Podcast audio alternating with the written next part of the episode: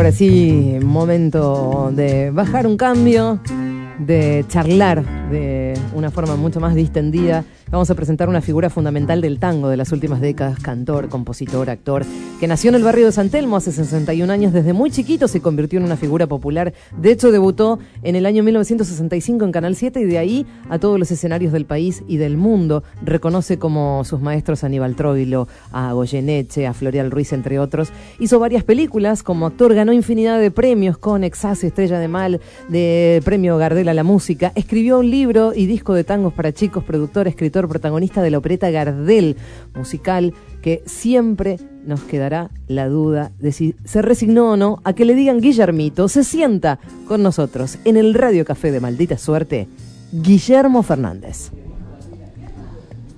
Ya estamos en el Radio Café de Maldita Suerte con Guillermo Fernández, como ustedes escuchaban Guille, buen día, ¿cómo estás? Buen día, me decías, me preguntabas si soy de salir a cafetear. Sí. sí. Y yo te digo, y ahora no tanto, porque te imaginas que vale 300 mangos un desayuno. Sí. sí, o para un cafecito rápido. Claro, claro. Y además el panorama de los cafés, el famoso café porteño, ese ícono también de la, de la ciudad, también tuvo una transformación, ¿no? Sí. Grandes cadenas internacionales. Eh, franquicias. TN en todos los cafés. Bueno, acá es ah, una, esta es una particularidad que no tiene televisión. no tiene televisión. Nos gusta mucho esto. Tenés que hablar con la gente, o no hablar, decidir, pero... Sí, no, no, ¿qué va a ser? Bueno, es, es, lo, que, lo que hay, ha cambiado mucho. En los barrios todavía quedan los, los cafés. Por acá yo iba a un café que ya no está más, que era el café del buzón, ¿te acordás? Sí. Este, Ahora, esos cafés notables, ¿no? Bares notables.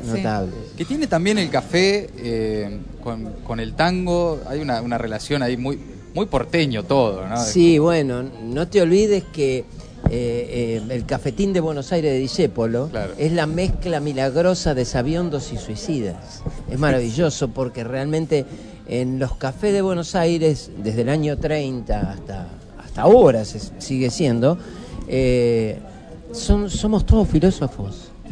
Todos conocemos y sabemos de todo. Es como un, ágora, ¿no? Sí, sí, es un ágora, exacto. Es maravilloso, maravilloso. Y con, por supuesto, la discusión sobre los grandes temas argentinos. Los grandes temas argentinos. Que siguen siendo más o menos los mismos. Sí.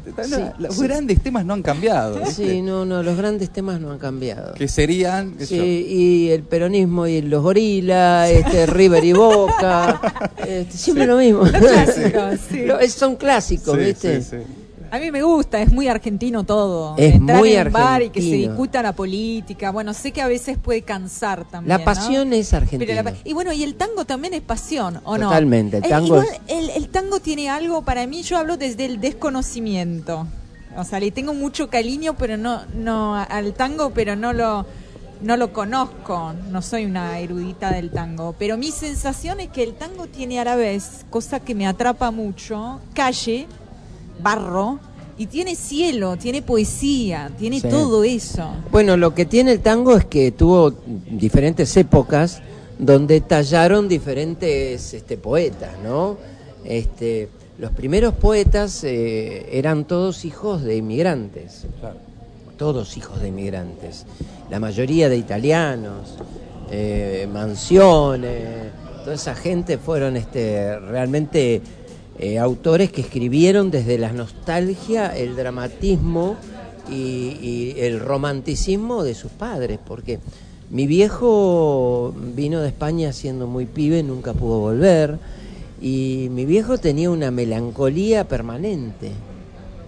Y esto es, eh, eso se ve, se ve permanentemente plasmado en los tangos. Por eso mi viejo, mi viejo era muy tanguero pero, una, añoranza por España? ¿Cómo era eso, esa melancolía? Mira, era una mezcla de cosas, ¿eh? porque él amaba Argentina, por supuesto, pero eh, tenía melancolía de su tierra.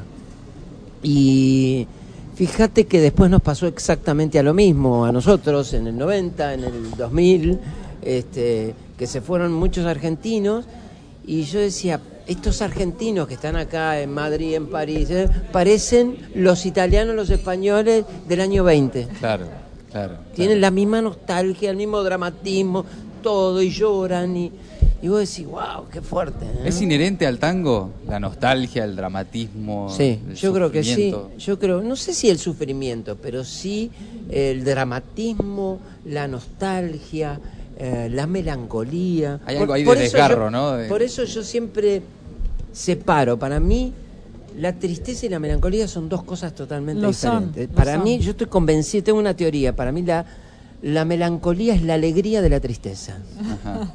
Este, ya la tristeza es un bajón, pero Sí. a mí me parece que la melancolía tiene, tiene su sabor, ¿me Ujú. entendés? Sí, lo entiende. ¿Es algo que te habitó cuando vos vivías en Es Estados algo Unidos? que me habitó, me habitó, sí, sí, sí. eh, Porque me habitó años, mucho más ¿no? en Estados Unidos que en Europa. En Europa yo me siento más tranquilo, me siento eh, menos nostálgico. En Estados Unidos, sí, terrible.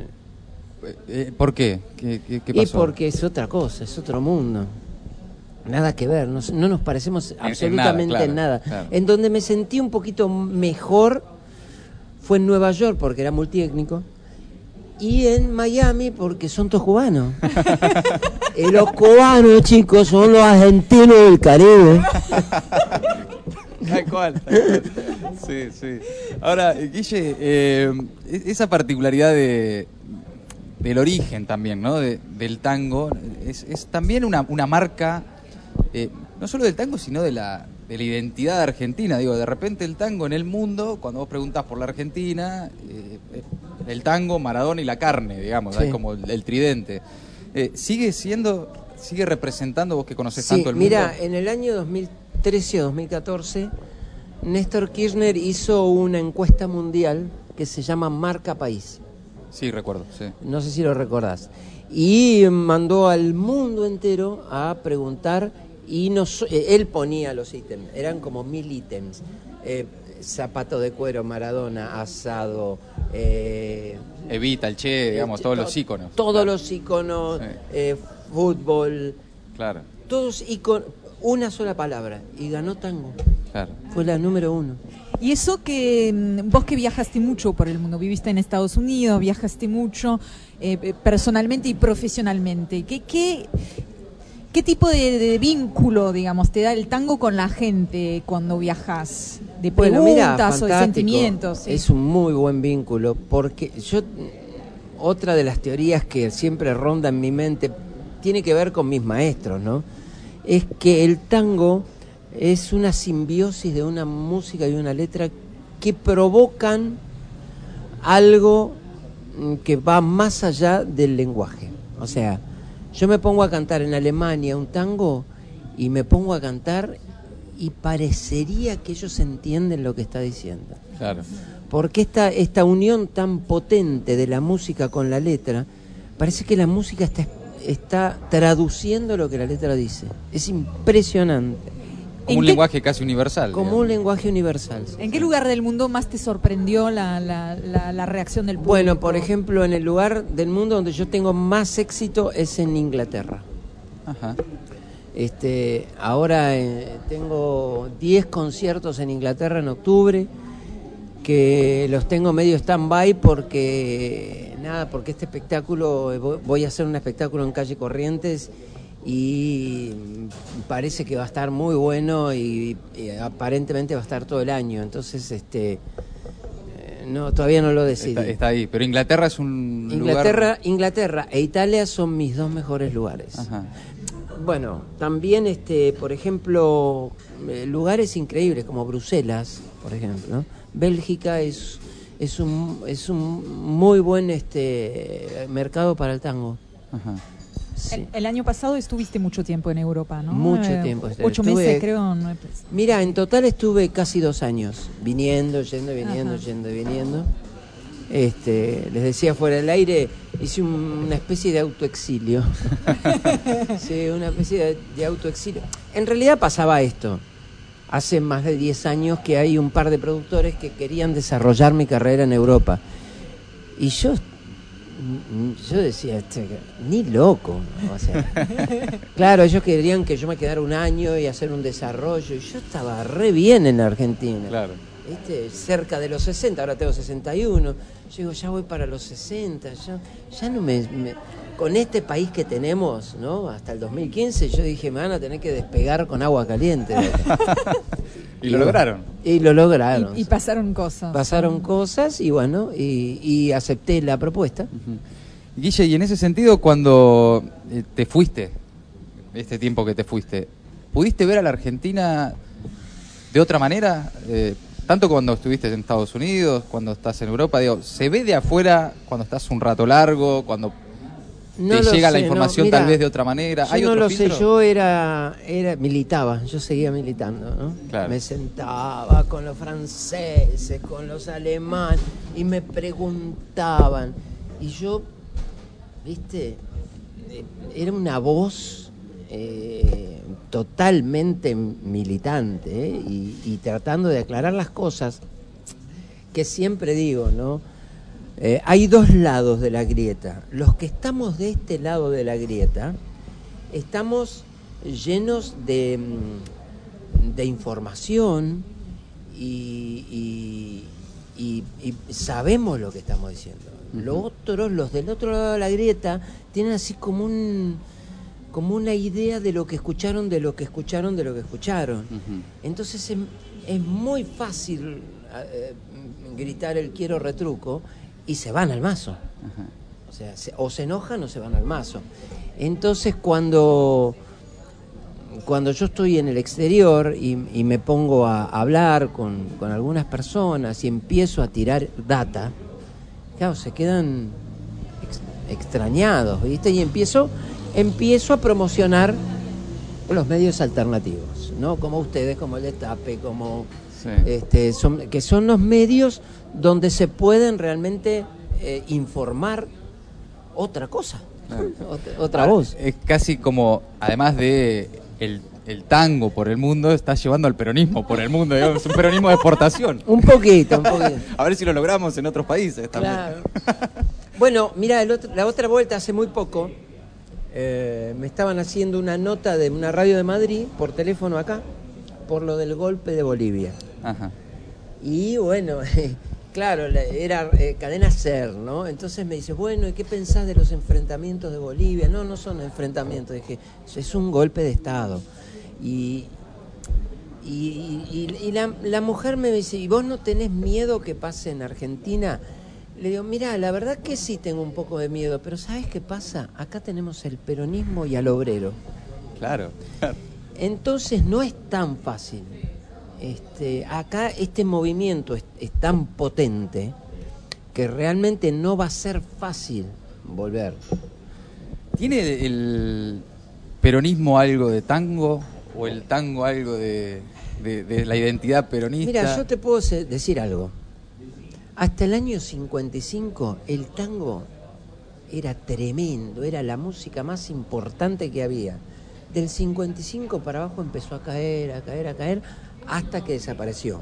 O sea, yo no soy muy, muy afecto a las teorías conspirativas, pero yo estoy seguro de que el tango es, es, eh, especialmente el tango del 45 al 55, fue un tango realmente que te hacía pensar, el tango de Disépolo, el tango de Homero Mansi, el tango de Cátulo Castillo, Que interpelaba. Te interpelaba permanentemente. Es la peligroso, Es ¿no? Para el, poder establecido. No te olvides que Disépolo, por ejemplo, decía, aullando entre relámpagos, perdido en la tormenta de mi noche interminable, Dios, busco tu nombre y no quiero que tu rayo me enseguezca entre el horror, porque preciso luz para seguir. Lo que aprendí de tu mano no sirve para vivir. Yo siento que mi fe se tambalea, que la gente mala vive Dios mejor que yo. Claro, eso es un cachetazo permanente. Una doctrina cantada, digamos. ¿Viste? ¿no? Eh, eh, El tango desencuentro que yo lo canto. Sí. Cuando yo era chico, tenía 16 años, hablaba mucho, yo era bastante amigo de Cátulo Castillo. Ajá. Y yo a los 16 años me la pasaba leyendo, era una cosa tremenda. Buscaba, Estudiando, digamos. estu- no, buscando, a mí me gusta mucho la historia y yo a los 16 años buscaba revisionismo histórico y no había mucho. ¿viste? Claro. Era como difícil de encontrar. Entonces este, yo le preguntaba a los que sabían, como Cátulo Castillo. Y un día le digo, esta frase a mí me suena como si se la hubieras escrito a alguien. Y él me dijo, sí, sí, esa frase yo se la escribí a Evita. Porque los tipos eran tan sutiles que bajaban líneas sin ser proselitistas. Claro. Entonces el tipo te decía, quisiste con ternura y el amor te devoró de atrás hasta el riñón, se rieron de tu abrazo y ahí nomás te hundieron con rencor todo el arpón. Tremendo. Sí. Eso se lo escribió Es Evita. impresionante. Qué fuerte. claro. Ah, Tal vez el tango haya retrocedido en cuanto a su difusión, pero nunca desapareció. No, ¿Y, no, y es a qué no debe puede esa desaparecer. No puede desaparecer. Bueno, ¿Sabes por qué? Sí, decime. Porque eh, todos los que nacimos en Argentina tenemos o nuestros padres, o nuestros abuelos, o nuestros bisabuelos se conocieron bailando un tango. Te lo juro. No falla. Sí. Entonces, en el ADN nuestro está el momento de la concepción. Y el momento de la concepción viene después de un tango. No hay nada que hacer. Mis viejos se conocieron en un club, el Club Hércules de la calle México, y se conocieron bailando un tango y, y me, con- me concibieron a mí en el medio de un tango. No había otra manera de que No había otra manera. O sea, en la calle México, ya en el barrio de San En Telmo. el barrio de. San Telmo, sí. Mi viejo era de San Telmo y mi madre de Barracas, mira. Y tu mamá de Barracas, o Mi sea. mamá era una gran cantante, músico, eh, pianista. Mi mamá fue directora de la banda argentina de Alpargatas. Este, tocaba el clarinete, tocaba un montón de instrumentos, escribía música, cantaba como los dioses. Mi abuelo, el papá de mi mamá también, un gran músico italiano. Mi abuelo teni- vino a, a la Argentina cuando tenía 17 años. Su familia eh, compró la dote de, de su mujer que tenía 14 y lo mandaron acá y mi abuelo con 17, mi abuela con 14, sin conocerse, se casaron y se fueron a vivir solos. Impresionante. Qué experiencia de vida era. Y ¿no? estuvieron toda la vida juntos. Ahora me pregunto cuando te escucho hablar cómo eran los domingos en Mis tu, domingos eran en tu todos músicos. casa. sí. Porque mi tío, el hermano de mi mamá, también era músico, así que era. uf, todos los, y, y los amigos de mi abuelo, que eran. Mi abuelo tenía una banda dominguera. Las bandas eran ban- pequeñas banditas que tocaban en las plazas de los barrios. Y mi abuelo tocaba ahí. Sigue en vos, obviamente, toda esa concepción tanguera familiar hasta, hasta el día de hoy, evidentemente. Es algo que, que, que- que llevas en, en- en el pecho. Sí, mira, ayer me estaban preguntando, ¿cuál es la música que más te gusta? Le digo, mira, la música que más me gusta son muchas músicas. Claro.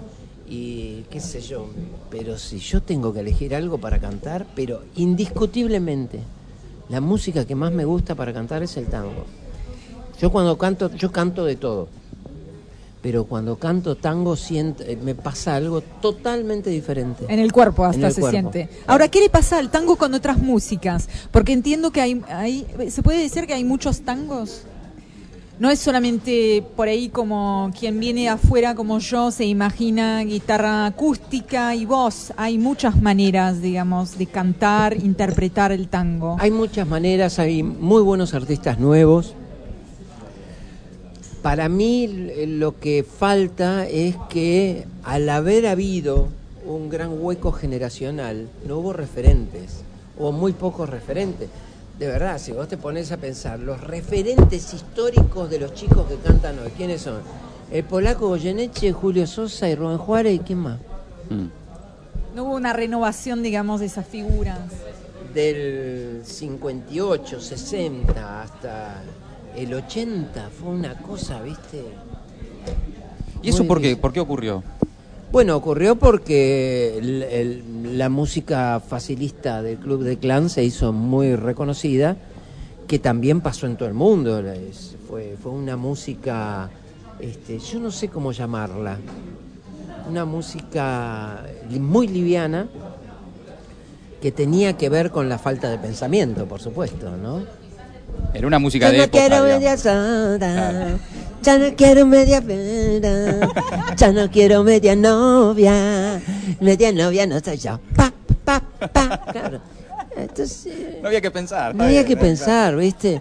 Claro, después apareció el flaco Espineta, Charlie García, y les pegó, le pegaron un sopapo a todos.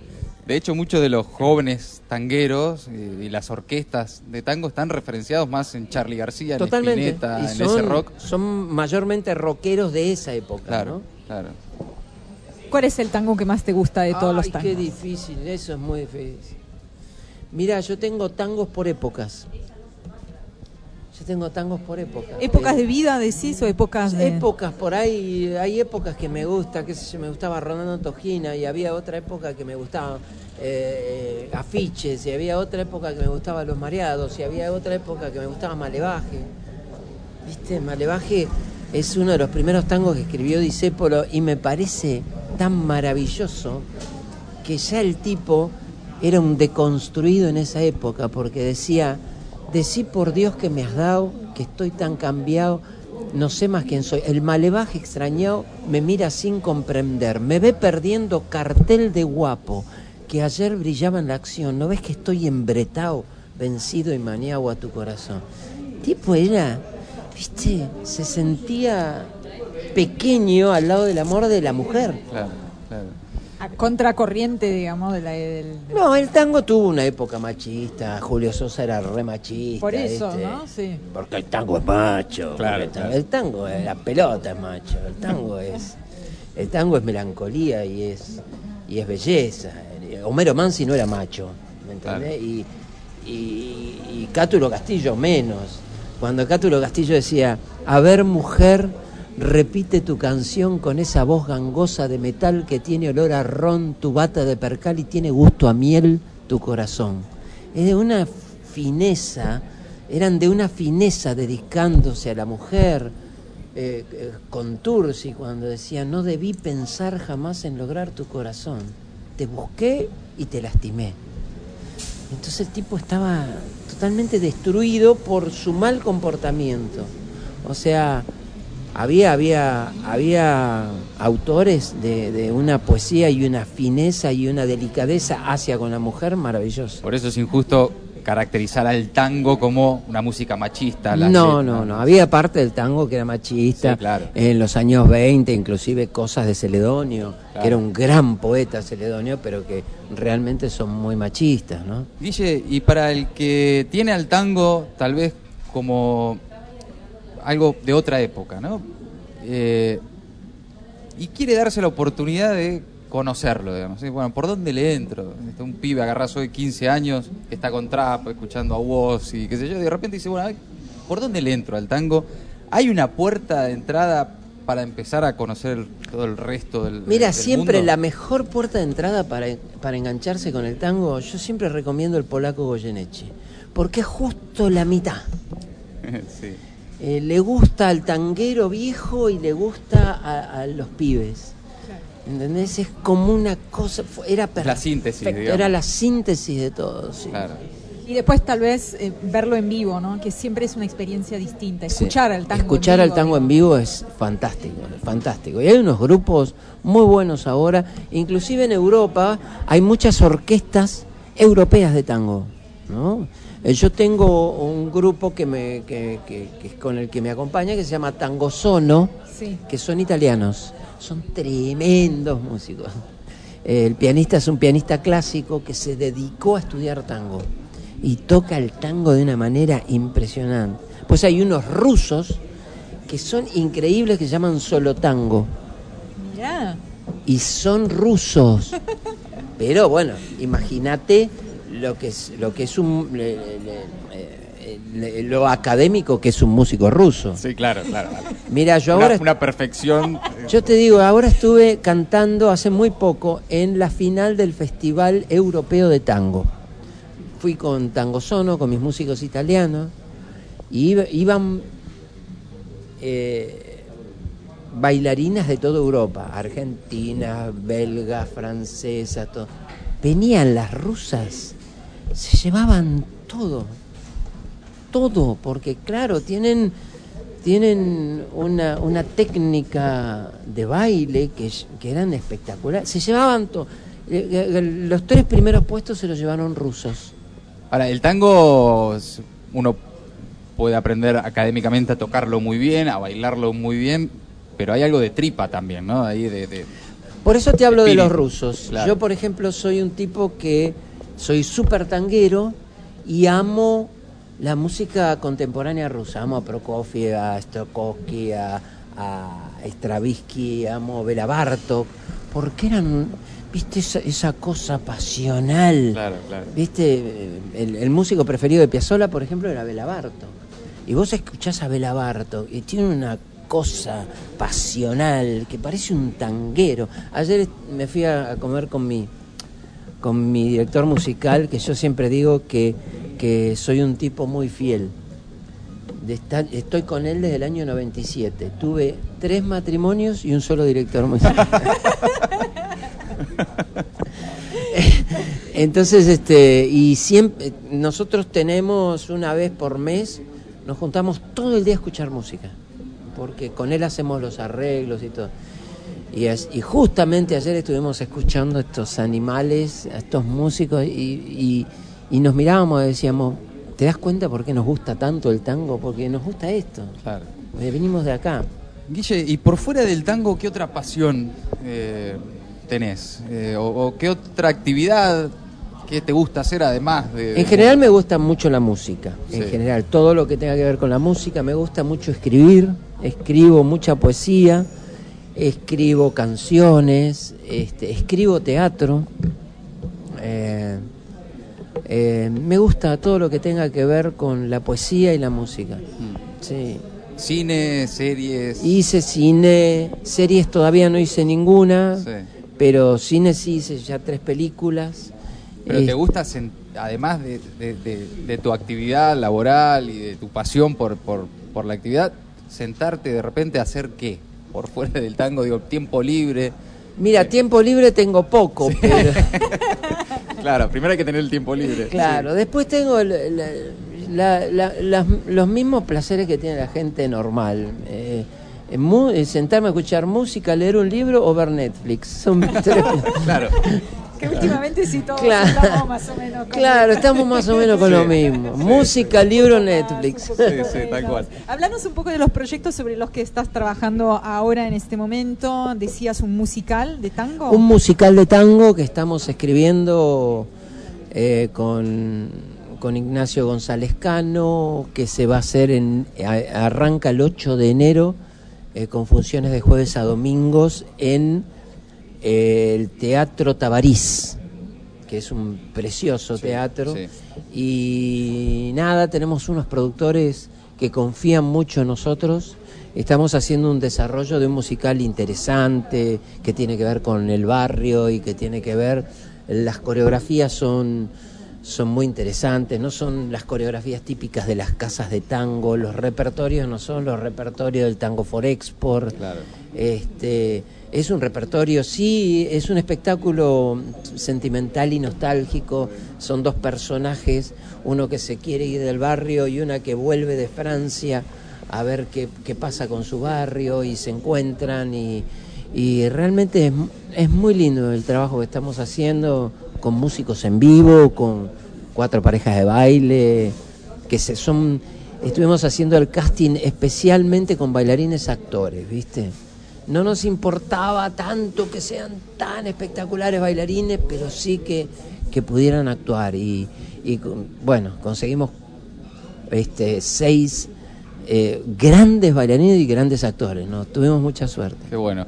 Guille, eh, por último, eh, lo que hablábamos recién. eh, hay, hay- hay- veces que está más presente, hay veces que está menos presente, pero en definitiva, aunque lo den por muerto, siempre reaparece y demás, y vuelve, va y viene. Además del tango, el peronismo, digo, para cerrar. vuelve de vuelta, otra vez. eh, Eh, Viste que se parecen el tango y eso, el peronismo. por eso decía la- Eh. hay, una cosa ahí de que hay veces que está, hay veces que no, pero siempre Claro, más ¿y o ¿No menos- viste lo que decía Troilo? ¿Quién, me- ¿Quién dijo que me fui si siempre estoy llegando? Tal cual. Es eso.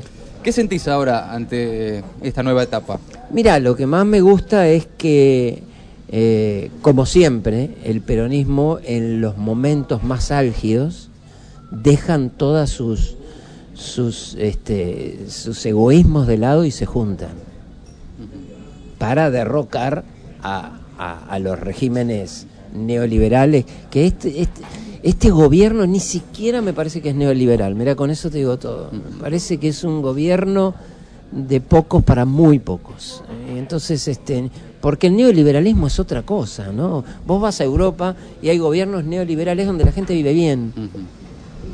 Eh, por eso cuando a mí me dicen que este es un gobierno neoliberal, digo, este no tiene ni idea lo que es un gobierno neoliberal. Esto es una basofia. Son eh, son 10 tipos que dieron eh, de ganar a, a 2.000. Y nada más, se terminó. Y se hicieron sus negocios y vaciaron el país. ¿Qué, ¿Qué tango le dedicarías a Macri? La gallola. no es un tango, es un deseo. Guille, un placer como siempre. Eh, Gracias, che. Y, y gracias por haber venido. No, Muchas a ustedes. Gracias por la charla. Guillermo Fernández en el Radio Café de Maldita Suerte. Maldita suerte. Siempre del lado de los buenos.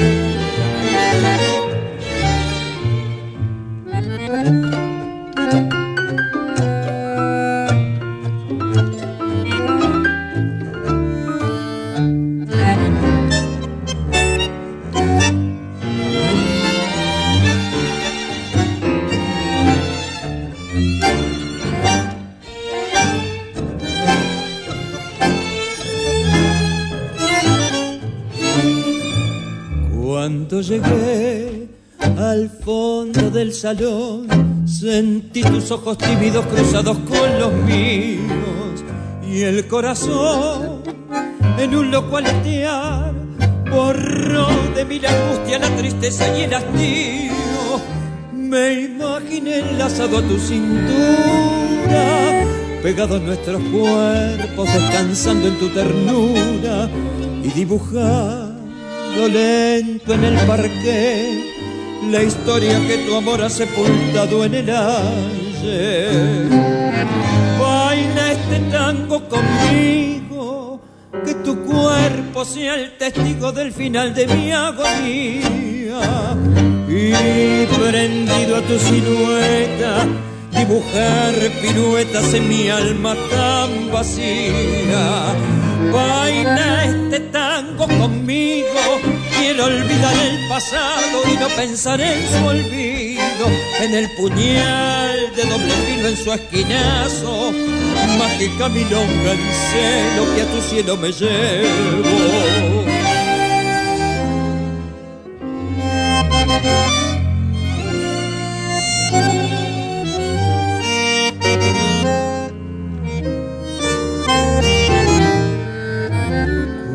Cuando llegué al fondo del salón, mi vida era un giro en un callejón vacío. Nunca pensé que naciera otro amor que borrara en mi piel el frío de su olvido. Me imaginé en un virtual abrazo, pegados nuestros cuerpos, tango a tango, paso a paso, y una secuencia piso en el salón que marca los latidos de mi triste corazón.